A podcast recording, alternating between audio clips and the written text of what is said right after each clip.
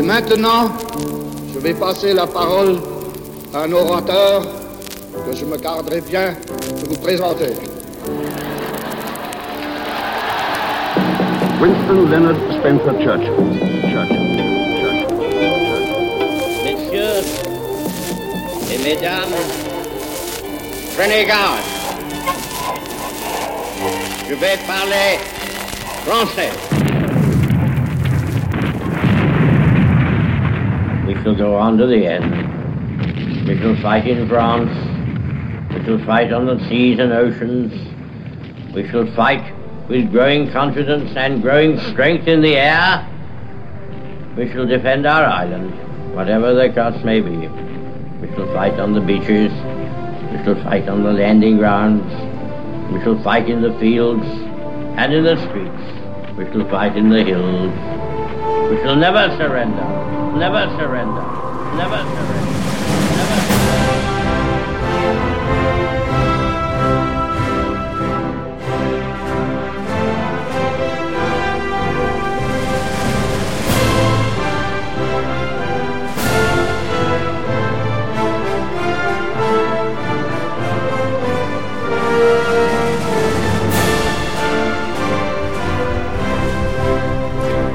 Bonjour messieurs, merci de nous avoir rejoints pour ce nouveau débat sur la vie et l'œuvre de Winston Churchill. Marc Ferraud, je rappelle que vous êtes historien, universitaire, spécialiste du 21e siècle, ce qui n'interdit pas bien sûr les incursions ailleurs. Je rappelle que vous avez été également jeune engagé dans la résistance, dans le maquis du Vercors, et que vous êtes l'auteur de très nombreux livres, des dizaines de livres, notamment sur le communisme et les deux guerres mondiales, ainsi que sur les rapports entre histoire et cinéma. J'allais oublier, mais nos auditeurs s'en souviennent, que vous avez animé, au sens plein du terme, une remarquable émission historique intitulée Histoire parallèle sur la 7, puis sur Arte. Churchill, bien sûr, y avait été maintes fois euh, évoqué, comme il est au cœur de votre livre. Ils étaient sept hommes en guerre, on y reviendra. Et puis, face à vous, Jean-Louis Crémieux-Briac, historien également, et aussi acteur de l'histoire. Vous étiez dans les forces françaises libres à Londres dès septembre 1941. Vous avez exercé des responsabilités dans les services de propagande, notamment à Radio Londres, pour les émissions à destination de l'Europe occupée. Vos livres sont notamment consacrés aux Français de 1940, ainsi qu'aux 218 Français échappés des camps allemands, internés en URSS, puis envoyés en Angleterre, et dont vous fûtes. Euh, Votre dernier livre est une biographie de Georges Boris, qui fut l'éminence grise de Léon Blum, puis de Pierre Mendès France, dont vous avez été proche. Alors, messieurs, moi j'aimerais savoir, avant d'entrer dans le vif du sujet, qui sera la guerre, mais pas que la guerre, quel est votre Churchill à vous, l'un et l'autre? Quand on vous parle de Churchill, quel personnage voyez-vous en premier et quelle image, au sens photographique du terme, se dégage? Marc Ferraud. Moi, je vois une sorte de lion combattant, d'une grande générosité et d'une grande violence. Mais si je ne devais citer qu'une seule phrase de lui, pas de mémoire, mais avec des approximations, ce serait sa rencontre avec Roosevelt en 1941 à Québec, ou pas loin, ou après son premier pas avec lui, pour l'amener à entrer en guerre, il lui dit Monsieur le Président, j'ai compris à vos propos qu'au fond vous voulez détruire l'Empire britannique. J'ai compris à vos propos que nous serons amis, mais pas toujours. Mais sachez-le, vous êtes notre sauveur. Merci. Ces propos ne sont pas dans ses mémoires, mais dans les recueils que son fils a publiés plus tard, le fils de Roosevelt, et qui rapporte cela.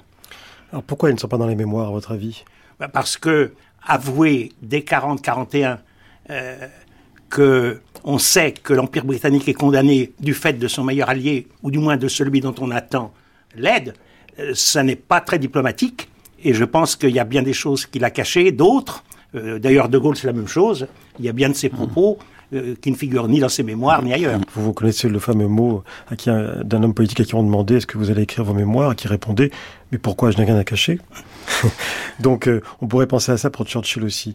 Mais l'image, est-ce qu'il y a une photo, Marc Ferraud? Ah, une photo, là, ce serait une autre photo. Ou un film, ou un film. euh, ou un film. Non, non, c'est une autre photo.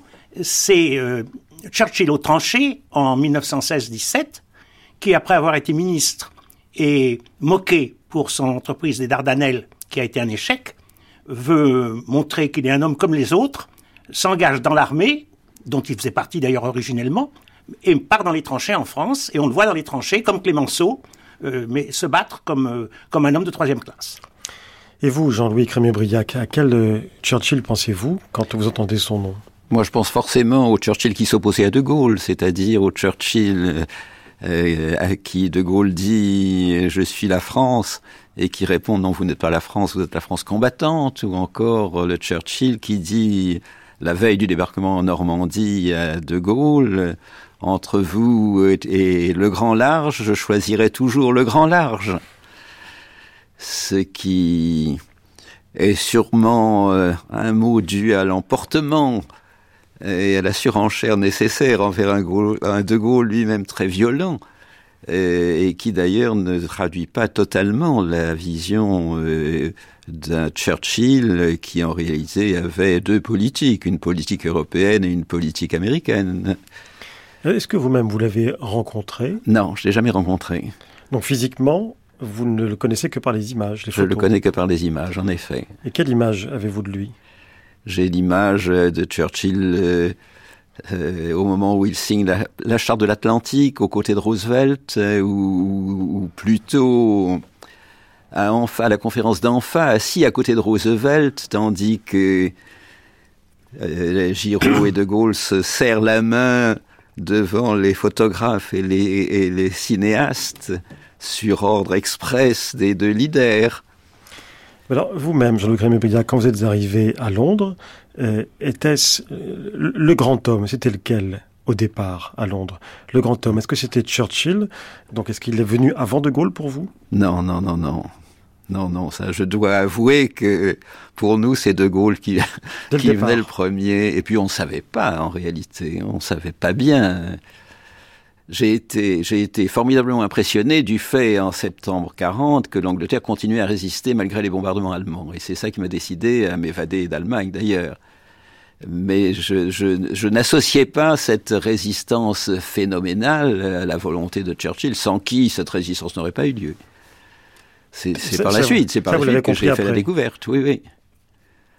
Et puis, plus en plus je suis allé, plus, plus l'image de l'homme m'est apparue grande, car c'est vraiment une des très très grandes figures de l'histoire européenne, de l'histoire euh, d'Angleterre. Est-ce que ça a été un modèle ou un exemple pour vous?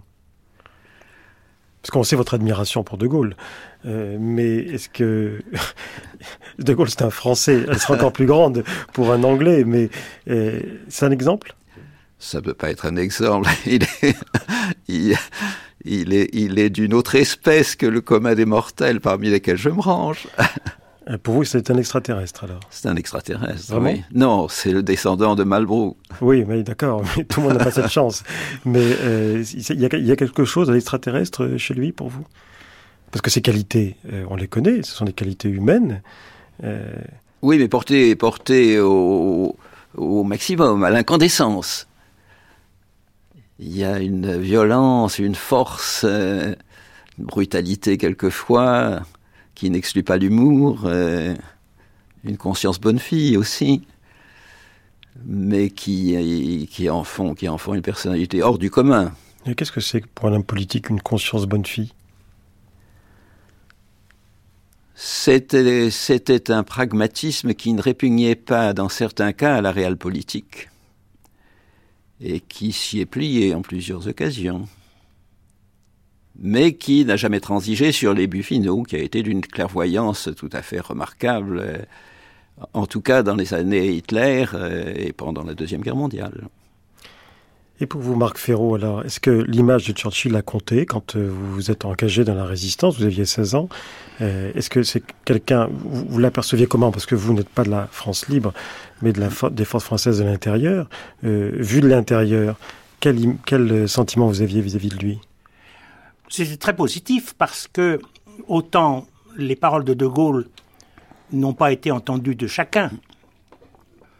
Moi-même, je les ai jamais entendues, bien sûr. J'en ai entendu parler très vite, mais rien de plus. Et l'engagement dans la résistance euh, était un engagement qui était celui de, ma génération d'étudiants à Grenoble ou ailleurs. Tous, nous étions plus ou moins résistants.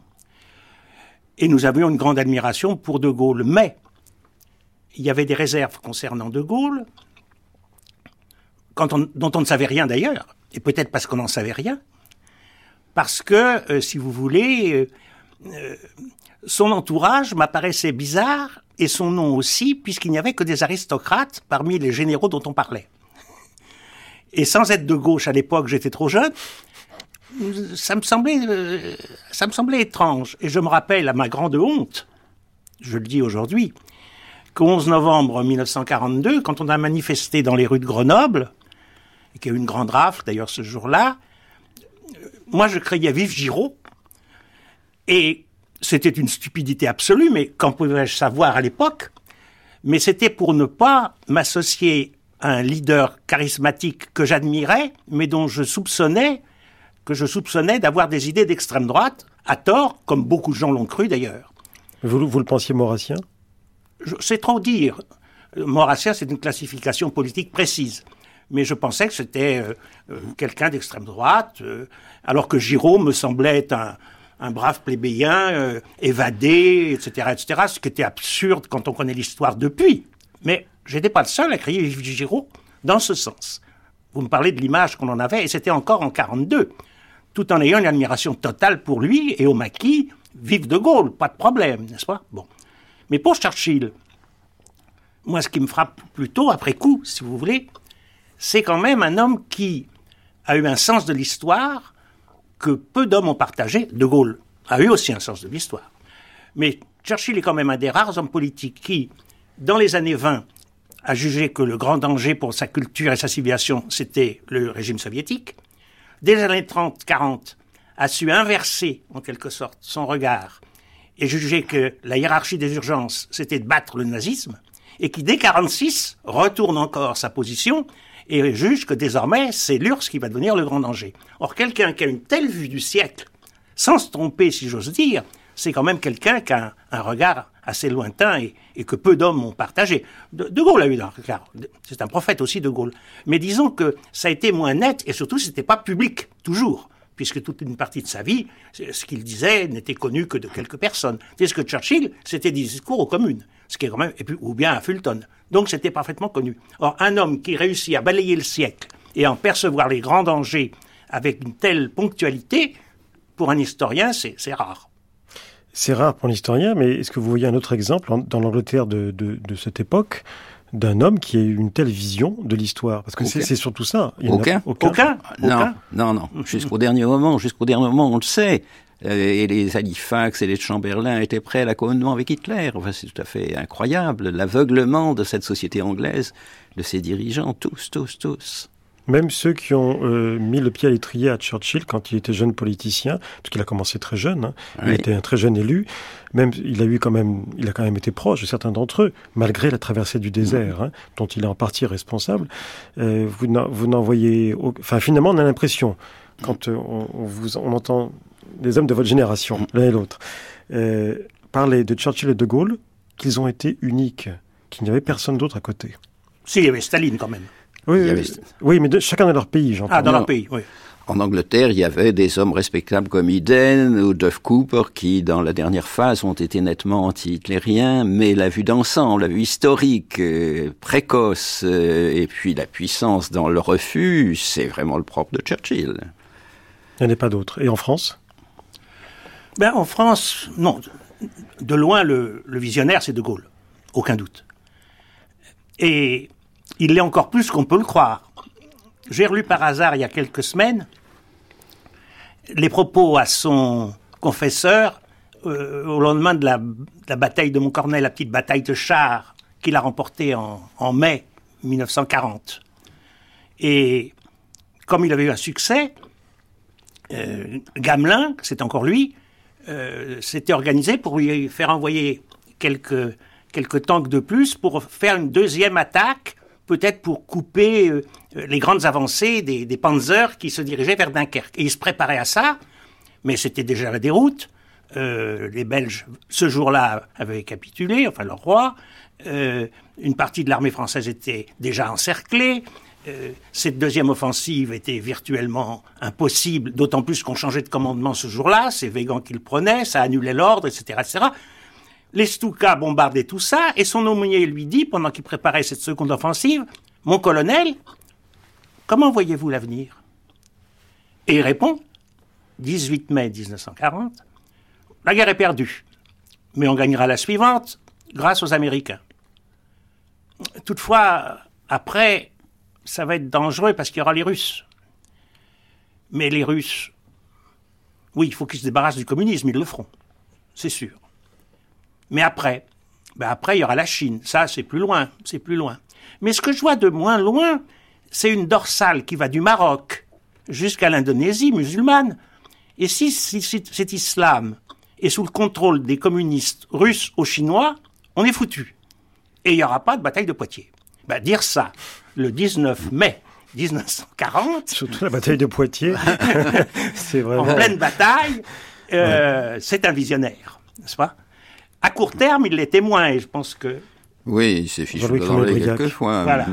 Alors à court terme. Mais la vision, la vision à long terme a été, été prodigieuse, en Alors, effet. Euh, comme homme politique français, il y en a guère qui ait été aussi clairvoyant. Même pas, celui, comme... même pas celui dont vous étiez proche euh, après la guerre, Pierre Mendès France Pierre Mendès France était très clairvoyant dès 1936 à l'égard de l'hitlérisme. Oui, et il a, il a, il a refusé, euh, il était par exemple contre la participation française aux Jeux Olympiques de Berlin en 1936 pour manifester ce, ce mmh. refus. Mais il y, a, il y, a, chez Mendès France une vision notamment de l'hitlérisme d'une part et d'autre part assez précoce de la décolonisation, de l'inévitable décolonisation. Mais, mais le point de vue sur l'histoire dans la durée. Mais sur l'histoire dans la durée, euh, la Churchill est vraiment incomparable. C'est quoi? C'est une éducation, à votre avis? Je pense que c'est pour une part une éducation. Comme chez, comme chez De Gaulle, il y a une connaissance et un sens de l'histoire qui sont euh, très profonds, qui sont incrustés à l'être. Est-ce que ça ne s'explique pas euh, par l'un et l'autre, De Gaulle et Churchill, le fait qu'ils soient nés dans des familles illustres, anciennes Pour une part. Euh, anciennes et très enracinées Pour une part. Euh, dans le cas de Churchill, ça ne fait aucun doute. La, filiation Malbrook... Euh, et, et, ce sens de la responsabilité historique de la Grande-Bretagne, euh, du rôle de la Grande-Bretagne dans le monde, ont été chez lui déterminants, il n'y a aucun doute. Et l'Angleterre, à aucun prix, ne devait céder, ne pouvait céder. C'est clair comme tout. Euh, il s'est vu comme Pitt, le nouveau.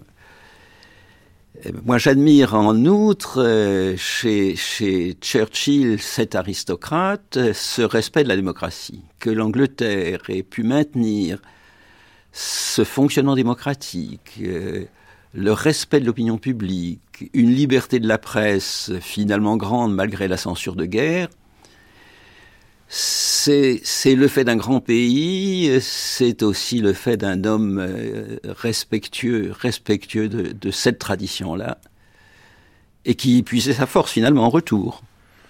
Ah, il a raison parce que il y a une anecdote extraordinaire, c'est quand il perd le pouvoir au lendemain de la guerre et qu'il en est désespéré que la guerre finisse, son rôle est terminé, il n'est pas heureux. Et voilà que sa fille veut aller parler à la radio on la laisse pas entrer. Et il trouve que c'est normal, il n'est plus rien. Elle doit demander à chacun une autorisation. Alors qu'elle dit, mais je suis la fille.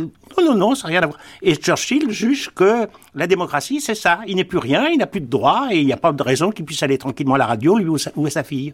C'est un exemple minuscule, mais symbolique. Tout à l'heure, Marc Ferraud, vous évoquiez les aristocrates de l'entourage de De Gaulle. Ben en voilà un aristocrate. C'était une drôle d'idée quand même, c'est le syndrome de la particule. Vous voyez les aristocrates euh, en 41 euh, à Londres?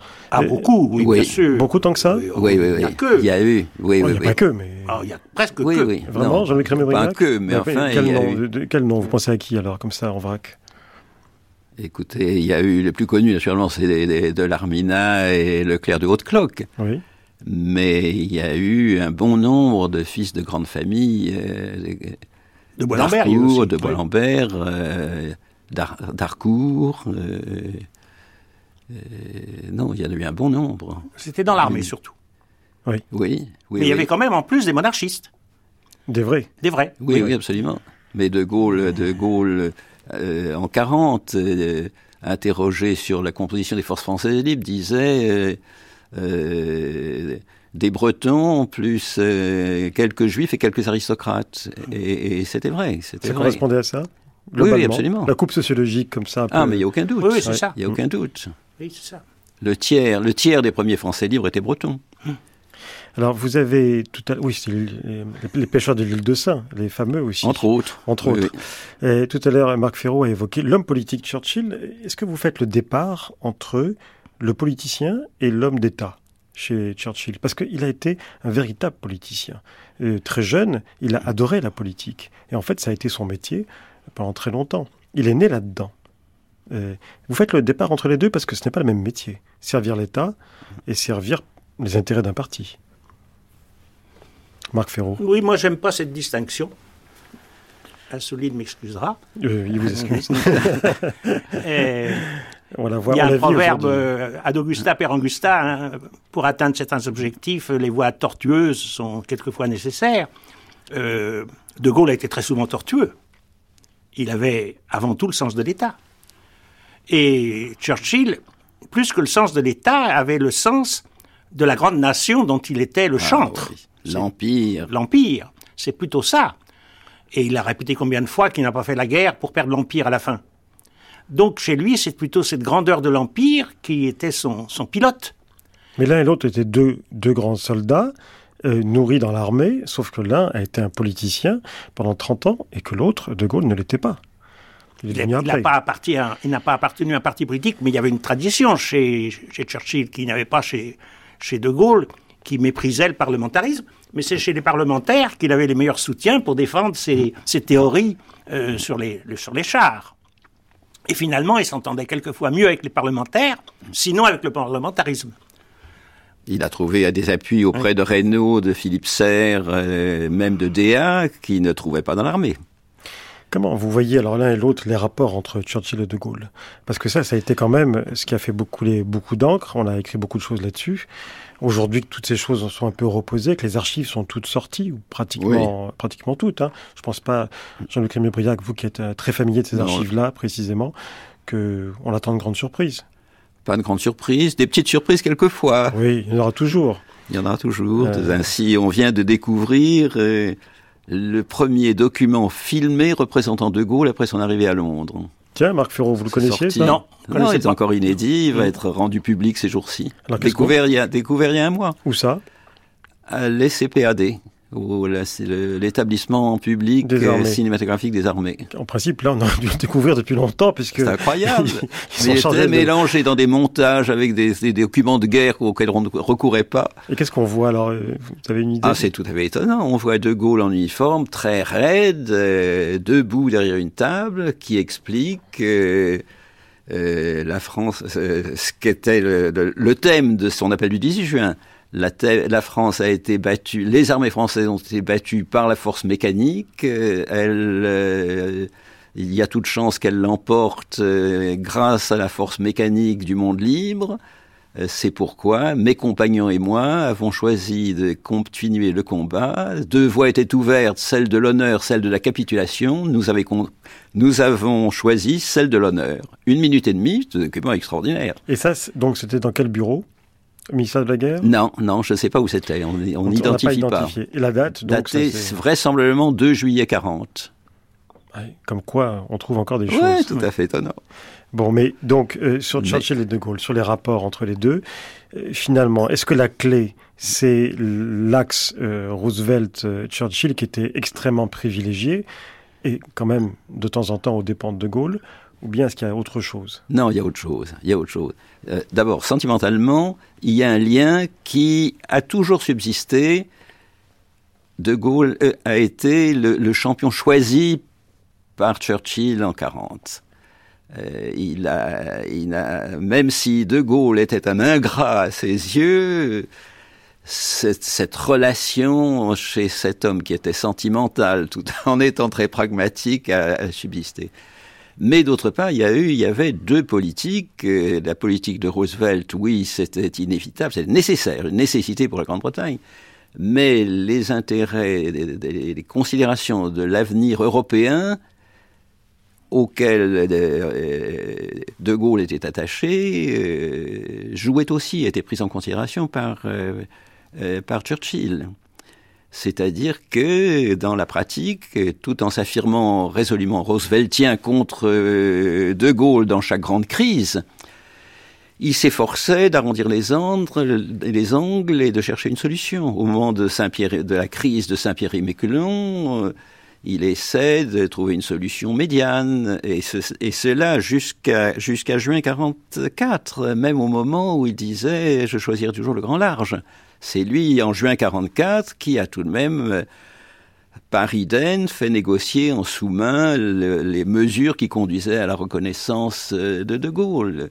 Et alors que officiellement euh, il se refusait à reconnaître De Gaulle, il avait néanmoins reconnu Koenig comme chef des forces françaises de l'intérieur, ce qui incluait un contrôle sur une partie des services secrets anglais, ce qui n'était pas du tout négligeable ou instituer euh, un condominium français sur la BBC pour la période de libération, ce qui était tout de même une concession énorme. Et sur un plan strictement humain, les rapports entre les deux, vous les expliquez comment? Quel est, le, quel est le nœud, quelle est la clé? Parce que ça a beaucoup compté aussi. Ça a beaucoup compté, ça a beaucoup compté. Il y avait d'une part euh, une certaine admiration mutuelle euh, quelle que fût l'exaspération portée à l'incandescence donc chez l'un et chez l'autre avec des propos insoutenables dans certains cas. Par exemple euh, euh, Churchill disant qu'il fallait jeter De Gaulle à la tour de Londres, menottes aux mains et fer aux pieds. Et on a même cru qu'il l'avait fait. On a même cru qu'il l'avait fait. Oui, oui, oui. C'est-à-dire et eh bien, Alger, on a dit, oui, maintenant, il est tellement insupportable que De Gaulle est enfermé à la Tour de Londres. Ah, vraiment ça, a été une rumeur qui a circulé Absolument, oui, oui. oui, comme quoi... Et, euh, de, de, Gaulle, on a une note de lui euh, aux membres, à l'adresse du Comité national français, c'est-à-dire une note euh, officielle, disant Churchill est sourd et aveugle, ne comprend rien. en 44, veille du débarquement. Ah oui, jusqu'à là. Oui, oui, c'était extrême violence, mais Churchill, même dans cette période, parlait de la magnitude, la grandeur de De, Gaulle, et il a, il a écouté l'appel de De Gaulle à la radio le jour du débarquement. Euh, c'est la bataille de la, France, c'est la bataille de France, la bataille de la France. Euh, très beau texte, le soir du 6 juin. Et il pleurait, de grosses larmes coulaient sur ses joues roses, rapportent les témoins. Ce qui ne l'empêchait pas le lendemain de, de tonitruer, naturellement, et de fulminer contre De Gaulle. Ça, on mettra sur son caractère légèrement dépressif, euh, qui, était, euh, qui est bien connu. Oui, oui, absolument. Et, aussi sur sa, euh, sa francophilie, qui était avérée.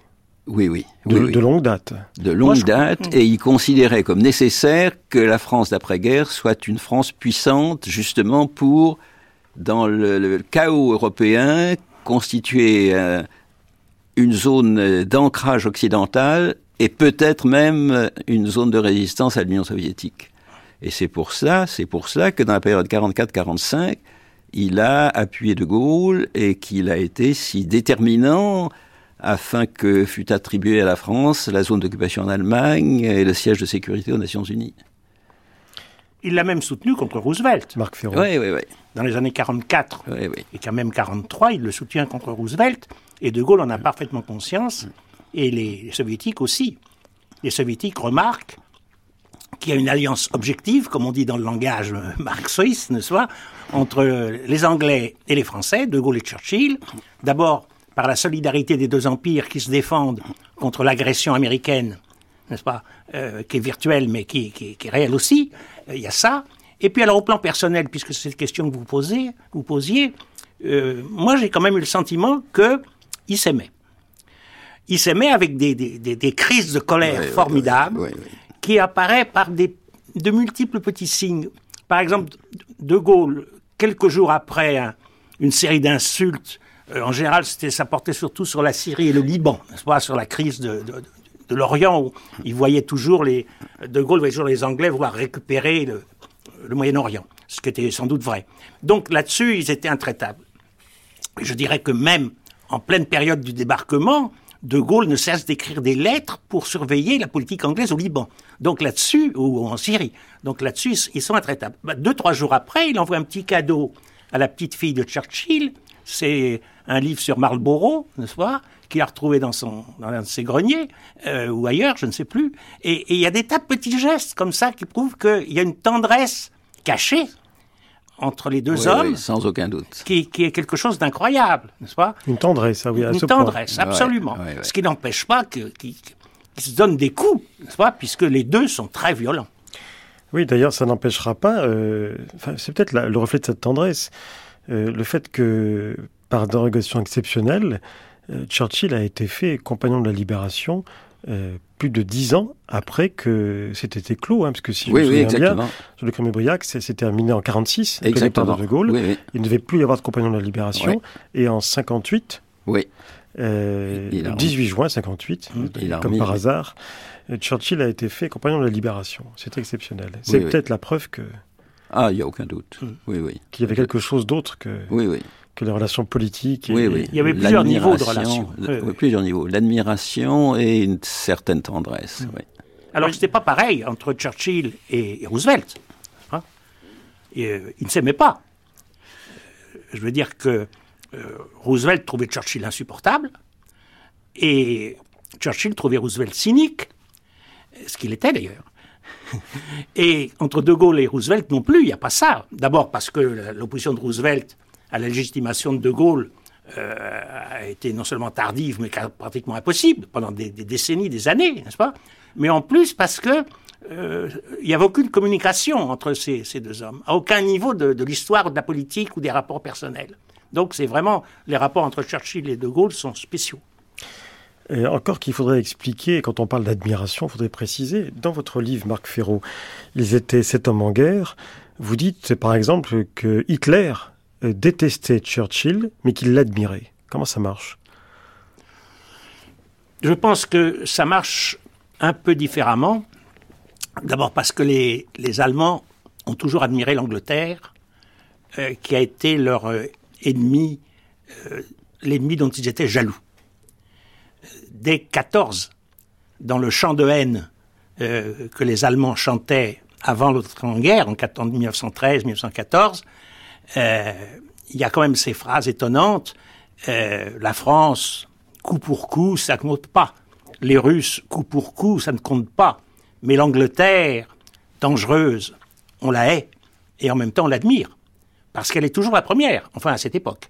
Donc l'admiration pour l'Angleterre est quelque chose qui, qui traverse tous les dirigeants allemands, même si ils veulent lui faire la guerre, mais quelquefois ils veulent éviter de faire la guerre. En 14, les Allemands pensaient, espéraient que l'Angleterre n'entrerait pas en guerre. Oui, et à nouveau, au moment de Dunkerque, Hitler a cru que peut-être on pourrait faire la paix avec l'Angleterre euh, d'une manière ou d'une autre, mais Churchill s'est opposé à cette hypothèse.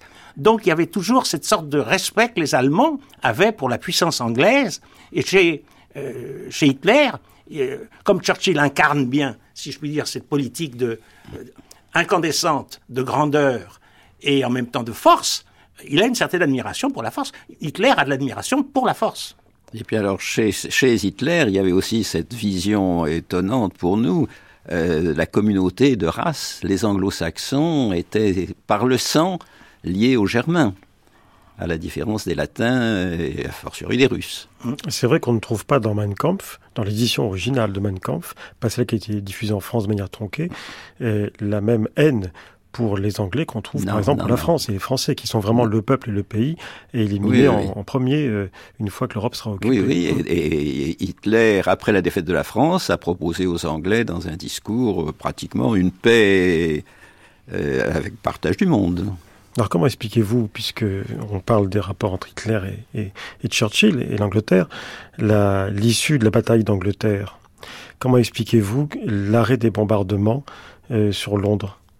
Non, ce qui est très curieux, le phénomène très très curieux, c'est là où c'est là qu'on voit l'antagonisme Hitler-Churchill, c'est que euh, dans l'été, en août 40, euh, l'offensive contre la Grande-Bretagne avait porté principalement sur euh, les stations de radar, les aérodromes et les usines. Et ensuite des cibles civiles. Des, des cibles, des cibles qui étaient militaires et qui pouvaient être mortelles pour l'Angleterre.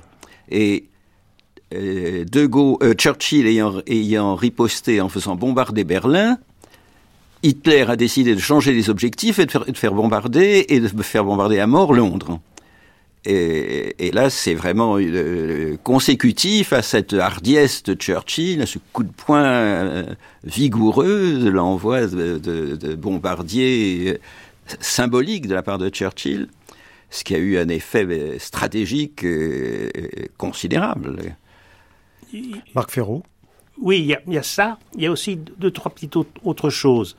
D'abord, comme Camille Birac vient de le dire, les, les Allemands ont changé de tactique dans leur bombardement, si bien que on ne savait plus trop euh, qu'est-ce qu'il fallait faire. D'ailleurs, je vous ferai remarquer que les bombardements, soi-disant euh, postés sur des objectifs militaires Ciblé. ciblés, oui, ont échoué, même quand les Anglais et les Américains ont fait pareil en Allemagne. La preuve, c'est que les Allemands produisaient plus d'avions en 44 qu'en 43 et qu'en 42, alors que les Anglo-Saxons visaient les objectifs. Donc il y a eu un changement, et c'était pour atteindre les civils. Et c'est aussi la technique qu'ensuite les Anglais ont adoptée. Rappelez-vous, Portal et autres, ils disaient, il y a eu une enquête très curieuse qui a été faite en Angleterre. Euh, pour l'instant, j'inverse l'ordre des opérations, mais c'est pour vous donner la façon dont c'était abordé à l'époque. On avait fait une enquête assez curieuse, une enquête d'opinion. Qu'est-ce qui vous touche le plus, de, etc., etc., etc. Et les Anglais s'étaient aperçus que ce qui touchait le plus les gens, c'est quand on détruit leur maison. C'est pas quand un cousin est mort à Glasgow, ou quand il y a eu un blessé dans la famille, mais horrible, c'est quand on détruit leur maison. D'où la décision de détruire les villes une par une. Mais quand les Allemands ont fait ça, ils ne l'ont pas fait dans le même type d'esprit. Ils l'ont fait en pensant que dès la troisième ville, les Anglais capituleraient. Or, les Anglais n'ont pas du tout capitulé. Parce que les Anglais étaient animés de ce qu'on pourrait appeler un esprit sportif. Être seul à faire la guerre à un monstre comme l'Allemagne, ça les stimulait. Alors que d'autres se seraient dégonflés, si j'ose dire, auraient été déprimés. Les Anglais, et notamment le roi, ont dit enfin seul dans la guerre. Oui, oui, il y a une fierté anglaise, fierté d'être seul anglaise. dans la guerre. Un orgueil même. Et Ah, j'ai trouvé des, des actualités anglaises il y a une quinzaine d'années extraordinaires, où une vieille dame qui avait sa maison détruite disait Ma maison détruite, mais quelle importance Alors elle était contraire euh, de, l'enquête qu'on fera plus tard, mais en gros c'était cette, fier- cette fierté anglaise. Or les, Allemands ne pouvaient pas imaginer tout ça. Et puis leur dernier point, Hitler sur une bataille aérienne ou mari- maritime n'est pas à son aise. Alors que sur la Pologne, sur la France, il est derrière les maréchaux, il dit il faut faire ci, il faut faire ça, et souvent il a du flair. Dès qu'il s'agit de franchir la Manche, ou une bataille aérienne que conduit Göring, ou une bataille navale qu'il faudra faire pour débarquer, c'est pas son truc. Et par conséquent, très vite, il dit pense à autre chose, et il établit ses plans sur la Russie. Pour vous, c'est ça qui explique le changement de stratégie vis-à-vis de l'Angleterre. Oui. Tout ça réuni. Alors, puisqu'on parle de bombardement, il faudrait quand même évoquer un bombardement que vous évoquez, je crois, Marc Ferraud, dans votre livre, Ils étaient cet homme en guerre, c'est Coventry, qui fait toujours polémique, en tout cas en Angleterre, hein, et la, la volonté de protéger le système de décodage ultra. Selon vous, est-ce que Churchill ignorait quelle ville serait détruite? Enfin, c'est un débat dont je ne me sens pas capable de. Ah bah oui, mais la solution. C'est un débat qui a, eu- qui a eu lieu. Il n'y a, absolument aucun doute. Mais je ne sais pas si c'est pas le hasard, ça. Le fait que le système de décodage a permis cette opération. Euh, ça, je ne peux pas répondre. Je sais que c'est un débat qui a eu lieu et je sais que les Anglais, ensuite, euh, ont survalorisé la destruction de Coventry et les Allemands aussi, puisque euh, Göring parlait toujours de Coventryren, c'est-à-dire détruire complètement une ville. Or, cette ville n'a pas été plus détruite que c'est- d'autres. c'est devenu un Elle a été néologisme. très détruite, et, puis, et la cathédrale en particulier a été Voilà. détruite dramatiquement. Alors qu'est-ce qui s'est passé à Coventry? À Coventry, les, les Allemands, les Allemands euh, ayant cessé de bombarder régulièrement Londres, ont commencé à bombarder des, des, de villes de province euh, très méthodiquement. Et il y a eu, un raid euh, euh, qui, a pénétré, mais les Anglais, semble-t-il, ne savaient pas exactement vers quelle ville, ils se, contrairement à ce qu'on a dit, vers quelle ville ils se dirigeaient. Ce qu'on a, affirmé, c'est que les Anglais avaient un système de décodage des, des messages allemands déjà très perfectionné. Ultra. Ultra. Et que donc, de, ils savaient euh, vers quelle ville s'était destiné ce raid, que Churchill aurait décidé de laisser bombarder Coventry pour préserver le secret et ne pas donner à croire aux Allemands qu'on avait cassé le, le code. Vous y croyez? Non, moi j'y crois pas. C'est pourquoi ça voudrait dire que Churchill était plus cynique qu'on ne le croit? Euh, il l'était il était à ce point-là sans aucun doute. Mais et, en plusieurs occasions, dans la suite de la guerre, il a eu à décider s'il fallait bombarder ou non, euh, notamment en 42.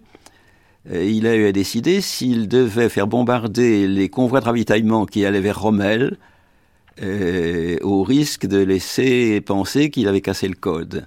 À ce moment-là, c'était tout l'avenir de Rommel, de, l'avenir de Corps qui était en jeu. Il a décidé de faire bombarder les et les Allemands n'ont pas su qu'il avait, que les Anglais avaient cassé le code. Mais il faut aussi se rendre compte que la cassure du code a été beaucoup moins précoce que qu'on ne le croit généralement. C'est progressivement, très lentement, que les Anglais ont cassé ce code, ces codes allemands.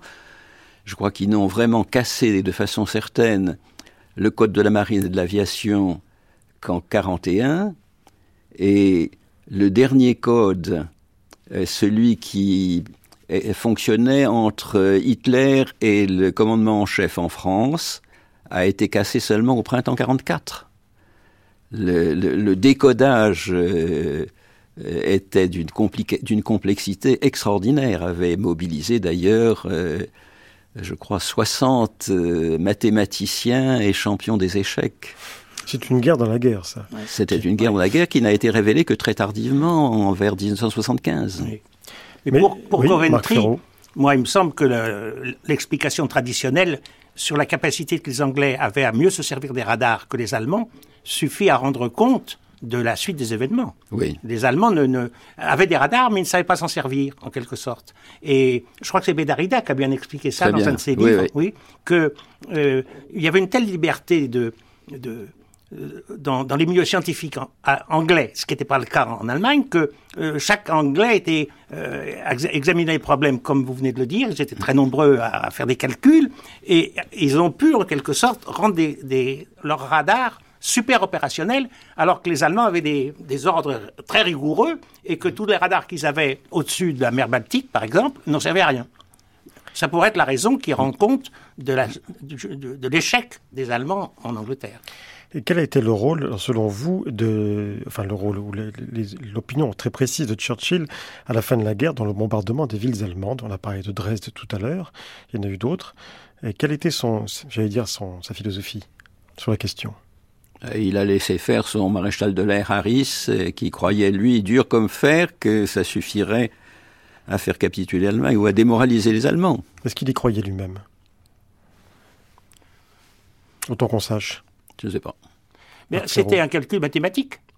Il avait calculé le, le Portal puis Harris qu'avec un certain nombre d'avions, il finirait par détruire les villes une par une, que les Allemands seraient obligés de quitter les villes, qu'ils seraient perdus, que les troupes allemandes en Russie ou ailleurs ne pourraient plus se déplacer, et que c'était inéluctable. Or, ça ne s'est pas du tout passé comme ça, parce que ce qui s'est passé, c'est que très vite, les Anglais ont manqué d'aviateurs. Et c'était là le goût d'étranglement. C'était pas les avions, c'était les aviateurs. Et du coup, comme je vous le disais tout à l'heure, il y a eu beaucoup moins d'industries allemandes détruites, dé parce qu'on détruisait les villes en bloc et non plus les objectifs, qu'on euh, on, ne le croyait. Et les Allemands ont continué à produire des canons, des avions, etc., encore plus en 44 qu'en 43 et en 43 qu'en 42. Donc, en fait, cette idée de détruire les villes entières pouvait être une alternative puisqu'on ne trouvait pas d'autre solution. Et Churchill, là-dessus, je ne veux pas m'avancer trop, mais je crois me rappeler qu'à un certain moment, au moins pour les villes françaises, il demande d'arrêter, si j'ai bonne mémoire. Parce que les villes françaises ont été également victimes oui. de ces bombardements. Elles ont été victimes oui. durement, elles ont, et le gouvernement, le gouvernement anglais s'en est très gravement inquiété, idem de Churchill, Et la perspective de voir 100 000 de causer 100 000 morts françaises parmi les civils en 44 avant le, avant le débarquement, euh, qui était agité par, par nous, par De Gaulle, euh, enfin surtout par ses représentants d'Angleterre, a effrayé, a effrayé les Anglais qui euh, ont obtenu des Américains que les gros bombardements soient interrompus pendant trois mois. C'est là un signe précis de la francophilie absolue de Churchill. Oui, oui, absolument. Et qui n'est pas un jeu. Est-ce que vous avez le sentiment que, Jean-Luc Briac, vous qui avez vécu en Angleterre, à Londres, euh, pendant la guerre, vous avez le sentiment que tout le, tout le Royaume-Uni était churchillien, dans l'unanimité absolue? Ou bien est-ce qu'il y avait quand même des critiques? Parce que des, critiques vis-à-vis de De Gaulle, même, même à Londres, il y en avait comme vous le savez, mieux que personne. Vis-à-vis de Churchill, est-ce que tout, tout le Royaume-Uni, je ne dis pas seulement l'Angleterre, hein, était rangé comme un seul homme? Je crois que tout le Royaume-Uni était, rangé derrière Churchill, chef de guerre. Oui, que la confiance en lui euh, comme chef de guerre euh, était très très grande. Cela dit, l'opinion publique n'est pas toujours d'accord avec lui. Ça n'empêchait pas que l'opinion publique soit pas toujours d'accord avec lui sur un certain nombre de choses. Et pour nous, c'est un fait euh, très, qui nous est sensible. Et à certains moments, euh, la politique française de Churchill n'était pas approuvée par l'opinion publique. Qu'est-ce qu'on lui L'opinion publique euh, euh, contestait l'intronisation de Darlan en Afrique du Nord euh, en, en, novembre 1942 par les Américains et la solidarité que Churchill manifestait à Roosevelt dans cette circonstance. Là, l'opinion publique a été vraiment, on le sait par les sondages qui étaient très très suivis, très réguliers. Et de même, en, en juin 44, l'opinion publique anglaise ne comprenait pas que De Gaulle ne soit pas reconnu comme euh, euh, destiné à administrer la France libérée. Mais ça n'empêchait pas, encore une fois, euh, l'admiration pour le chef de guerre. Alors, si Churchill a été écarté si brutalement par les électeurs anglais en 1945, c'est aussi que les Anglais, en matière de politique sociale et considérant l'avenir de l'Angleterre, euh, espéraient autre chose que Churchill pouvait leur apporter, lui qui était un conservateur, qui avait joué son rôle chef de guerre, mais qui, pour la paix, euh, euh, leur semblait un homme dépassé. À ce moment-là, vous étiez rentré en France. Ouais. Est-ce que ça vous a surpris? Est-ce que vous vous êtes dit que franchement, les Anglais ils sont tout de même un peu ingrats quand même? Oui, nous avons été surpris. Parce que euh, pour, de, pour, de, Gaulle aussi, il y a eu quand même un jeu comme ça qui s'est passé, où l'ingratitude, en tout cas lui, l'a ressenti comme tel dans ses mmh. mémoires, euh, a joué. Ça, ça, vous a, vous vous êtes dit non, que... c'était beaucoup plus, ah oui, c'était beaucoup plus percutant dans le cas de dans le cas de Churchill, parce que d'abord c'était plus tôt, c'était dès 45, au moment même où on négociait la fin de la guerre. Et puis, et puis d'autre part, il avait joué un, il avait joué un tel rôle, et c'était la masse du peuple anglais qui se prononçait. Le départ de De Gaulle en, en janvier 1946 était tout de même euh, compliqué, obscur, lié au parti et l'opinion publique. L'opinion publique n'aurait pas accepté. S'il y avait eu un référendum ou des élections, euh, à ce moment-là, euh, les Français n'auraient pas voté contre, contre De Gaulle. Le renvoi de Churchill était considéré vraiment comme, comme un étonnant et, et, le signe d'une ingratitude difficilement compréhensible. Donc vous, vous l'avez vécu à l'époque comme un rejet? Ah, naturellement. Oui. Marc Ferraud. On a bien dit, c'est celui qu'on admirait à 100%, c'était le Churchill, homme chef de, de guerre. guerre. Chef de guerre. Absolument. Et à partir du moment où la guerre était gagnée, il redevenait le conservateur. Euh, Peut-être pas le conservateur, mais ah, il risquait de, de per perpétuer la guerre d'une autre façon. Oui. Et il y en avait assez.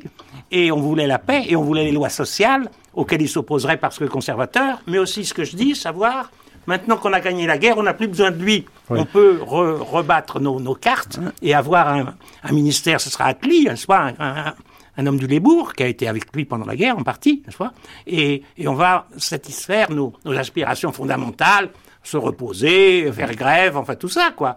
Donc, on a, on a l'impression que dès la fin de la guerre, l'image de Churchill qui ressort chez les Anglais, c'est l'image de celui qui a été un très mauvais chancelier de l'échiquier, qui était quand même effectivement, comme vous le dites, toute sa vie conservateur, sauf une petite parenthèse euh, libérale.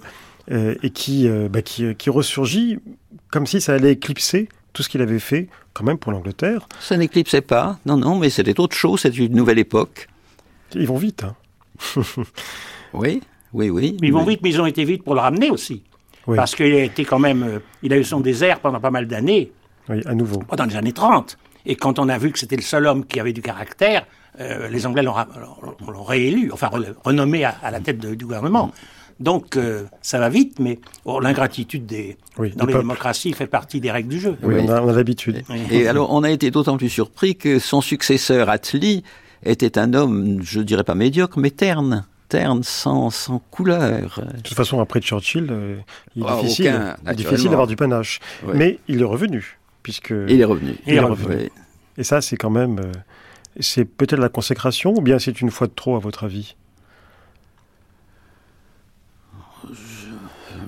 C'était, je dirais pas que c'était une fois de trop, mais c'était un homme fatigué qui n'était plus toujours lucide, mais qui à certains moments a pris des décisions euh, capitales, qui avaient encore la, la, la clarté de vue mondiale et notamment euh, au moment de la fin de la guerre d'Indochine, enfin au moment de, de Dien Bien Phu. euh, il a pris une position très très vigoureuse en refusant l'extension de la guerre, en refusant les bombardements américains l'intervention américaine et le recours peut-être à la bombe atomique sur, sur la frontière chinoise.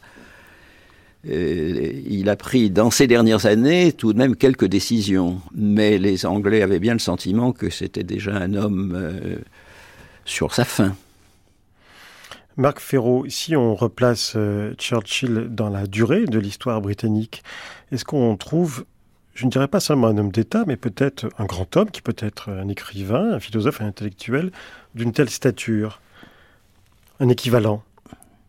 Oui, De Gaulle quand même. Non, non, non, mais dans l'histoire britannique, Ah, dans l'histoire britannique, sur la durée.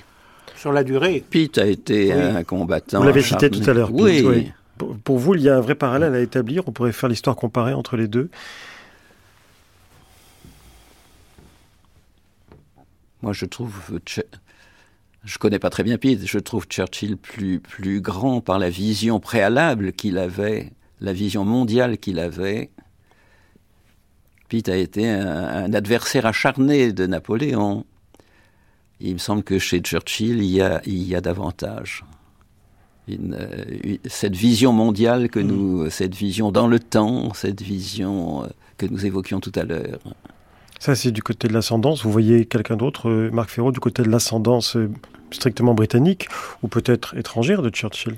Elisabeth, peut-être? Oui, la reine La Elisabeth. reine Elisabeth. Mhm. Oui. Elle a eu une politique mondiale euh, innovatrice, euh, conquérante, euh, lucide, avec un argumentaire, alors que au XVIe siècle, euh, on ne peut pas dire que euh, le, le- le colonialisme ou la colonisation, comme vous voudrez, était toujours très lucidement perçu dans leurs objectifs. Elle, elle voulait que des protestants soient partout et que les mères soient anglaises.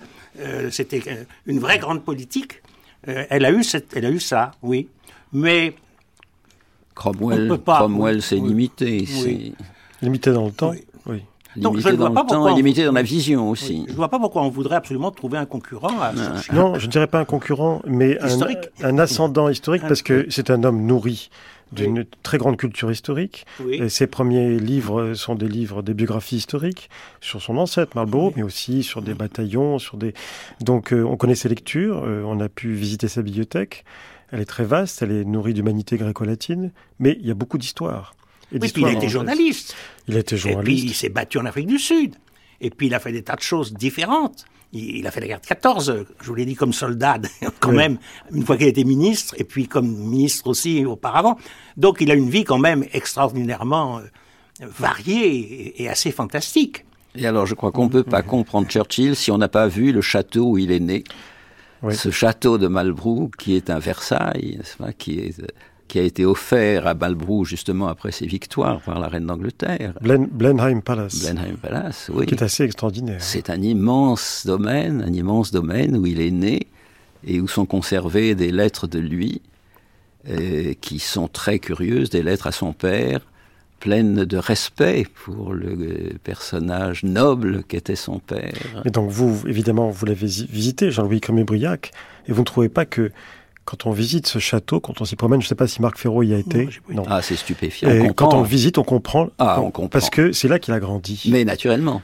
Naturellement. Et là, quand on voit toutes ces, tous ces blasons euh, sur les murs, toutes ces armes, ces armures, d'abord c'est très beau, mais surtout c'est habité par l'histoire. C'est habité par l'histoire, les, les, les, aïeux sont présents à tout moment, il, est, il est inséparable on ne peut pas se représenter. Il est inséparable de cette grande histoire. Malbrou n'est pas une figure lointaine, il était autour de lui. Et puis enfant, il donne des ordres à 6 ans, comme s'il était maréchal. Alors que De Gaulle, c'est un rêve, n'est-ce pas, d'être le généralissime des armées françaises. Euh, Churchill, à 6-7 ans, n'est-ce pas, donne des ordres à son cocher en rappelant qui il est. Et puisque euh, euh, quand vous irez, Marc Ferraud, visiter Blenheim Palace, que je vous souhaite, vous verrez les soldats, les petits soldats de plomb. Il y en a des centaines et des centaines que, avec lesquels Churchill jouait enfant et, qui en disent. Euh, qui en disent vraiment beaucoup sur lui. Et alors à Blenheim, il y, a une, il y a toute une série de lettres à son père. Il y en a une qui est extraordinaire, où il raconte, il était, il était tout jeune officier, il avait 20 ans. Il raconte que son père lui avait donné une, une montre à laquelle il sonnait beaucoup et qu'il a laissé tomber cette montre dans un étang. Et n'ayant pas pu la faire repêcher, il est avec ses, avec ses hommes, il a fait vider l'étang. C'est une belle anecdote. On a parlé de l'ascendance, on va terminer sur la descendance. Est-ce que est-ce qu'elle existe? Vous voyez en Angleterre ou au Royaume-Uni un descendant de Churchill dans la politique? Aujourd'hui, sûrement pas. mais depuis, depuis sa mort? Donc, il y a quelqu'un que qui n'emporte pas forcément la sympathie, mais qui a eu un caractère. Et c'est Madame Thatcher. Oui, on, pense immédiatement à elle, à cause de la, de la pugnacité. Et puis les, la, tradition, la tradition conservatrice. et puis les, les L'Empire, l'Empire, le maintien de l'Empire, Malouine. Oui. Mais enfin, ça n'a pas la même dimension, et puis c'est quelquefois mesquin. Euh, tandis que Churchill, ça, ça peut être tort. Rien de mesquin chez Churchill. Non, ça peut être tort, je viens de dire. Oui. Ah oui, d'accord. ça peut être tort, mais l'ensemble est quand même euh, assez grandiose. Eh bien, je vous remercie l'un et l'autre d'avoir participé à ce débat. Je rappelle que, d'abord, je renvoie à, vos livres respectifs dont on trouvera les coordonnées sur le site euh, de, France Culture et de, et de l'émission. Euh, Marc Ferraud, vous allez publier euh, très vite, là, dans quelques jours, à la rentrée, chez Robert Laffont, un nouveau livre, Le retournement de l'histoire, et ça, je crois que ça sera très original dans le traitement. Et puis Jean-Louis Crémebriac, je renvoie au 18 juin, qui est un petit livre qui vient de paraître chez Armand Collin, mais également à votre biographie de Georges Boris, paru chez Gallimard il y a peu de temps, un remarquable livre sur l'éminence grise de Léon Blum et de Pierre Mendès France. Et en partie à un moment de De Gaulle lui-même. Et même de De Gaulle, effectivement. Merci à l'un et à l'autre. Dans un instant, la suite de notre émission.